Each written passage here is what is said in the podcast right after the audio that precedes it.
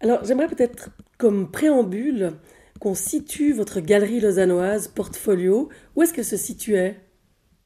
Alors, elle était située au 19 des Escaliers du Marché à Lausanne. Et puis, elle est née en 77 avec une première exposition consacrée à Marceline Sand.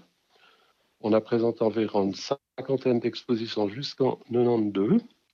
Et puis, dans les dernières expositions, on mêlait un petit peu la thématique des nus avec les peintres, les, graveurs, euh, les photographes.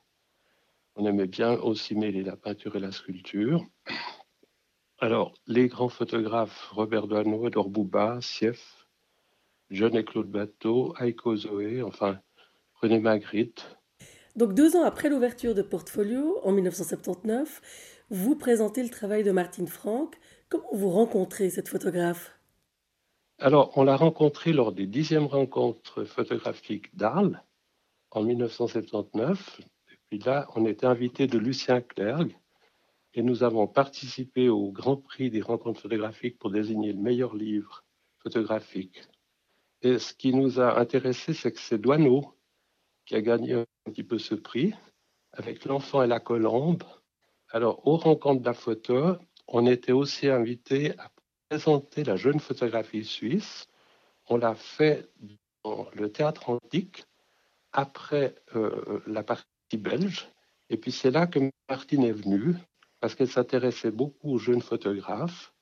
Et puis on a un petit peu discuté de choses et d'autres parce qu'elle s'intéressait beaucoup à tout ce qui venait de Suisse. Et puis euh, le lendemain, il y avait toujours des commentaires euh, sur la place du forum et il y a eu un petit groupe qui s'est formé. Puis l'après-midi, on était invité à la Tour du Valat chez Luc Hoffman. Et là, on a retrouvé Martine Franck. C'est là qu'on lui a posé la question est-ce que vous viendriez à Lausanne faire une exposition? Et puis elle a accepté tout de suite. On lui a montré un petit peu ce qu'on faisait, on lui a montré nos cartes d'invitation, on lui a montré nos affiches.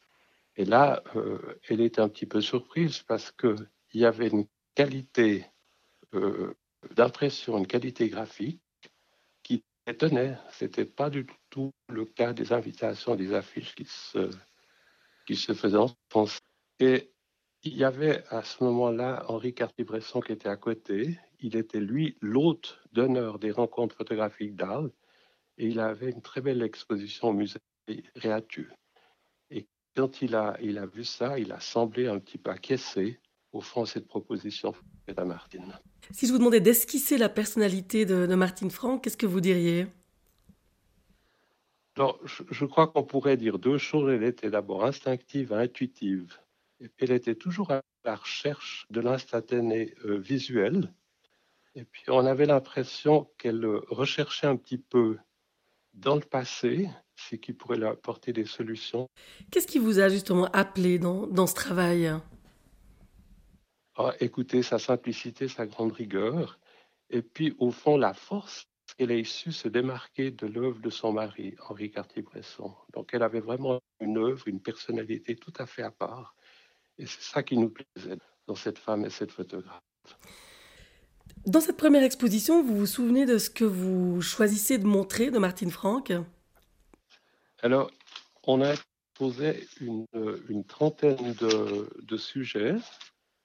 Vous voyez, on a des archives un petit peu bien organisées. Et il y avait euh, au fond euh, des paysages, des personnalités comme Jean Rostand, comme Sioran, comme Roland Topor, comme Paul Strand, comme aussi Avigdor Arica. Et là, Martin France nous racontait l'histoire quand il était arrivé à Paris. Euh, il venait d'un camp de réfugiés euh, lors de la Première Guerre, les, Israéliens et les Arabes. Et il est arrivé à 7 heures le matin. Il s'est tout de suite dirigé vers le Louvre, qui était fermé. Il s'est endormi. du Louvre, il ne connaissait que des et puis il pouvait enfin toucher les sujets et voir la réalité de ce grand musée. On était aussi très sensible dans l'œuvre de Martine à ses paysages. Il y avait par exemple le mur d'Adrien qu'elle avait photographié, là, ce fameux mur qui court là sur 235 km.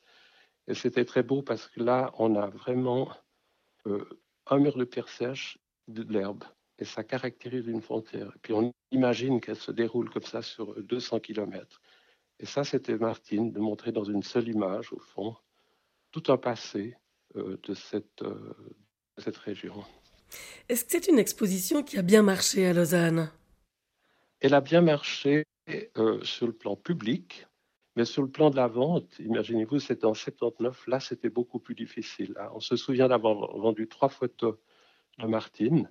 Euh, sur les 30 que nous avions présentées, c'était, c'était vraiment pas, pas beau. Mmh. Est-ce que c'était le fait peut-être que c'est une femme photographe? C'était encore assez rare à l'époque? Non, je crois pas, parce qu'on avait aussi présenté d'autres femmes photographes hein, à, la, galerie. On a présenté Claude Bateau, on a présenté euh, euh, Henriette Grada, Monique Chacos, Simone Pliger, euh, Karine Zekessi, qui est l'épouse de Paul euh. Donc, était, il y avait quelques femmes photographes, oui. Et je ne crois pas qu'il y avait une, méfiance par rapport au fait qu'elle soit femme photographe. Hum. Pour terminer, on disait d'elle que la femme et la photographe sont une seule et même personne. C'est aussi votre avis? Oui, bien sûr, absolument, entièrement, oui d'une très grande humanité et puis aussi d'une très grande empathie envers tous les sujets qu'elle approchait. Et ça, c'était, je crois, sa qualité première.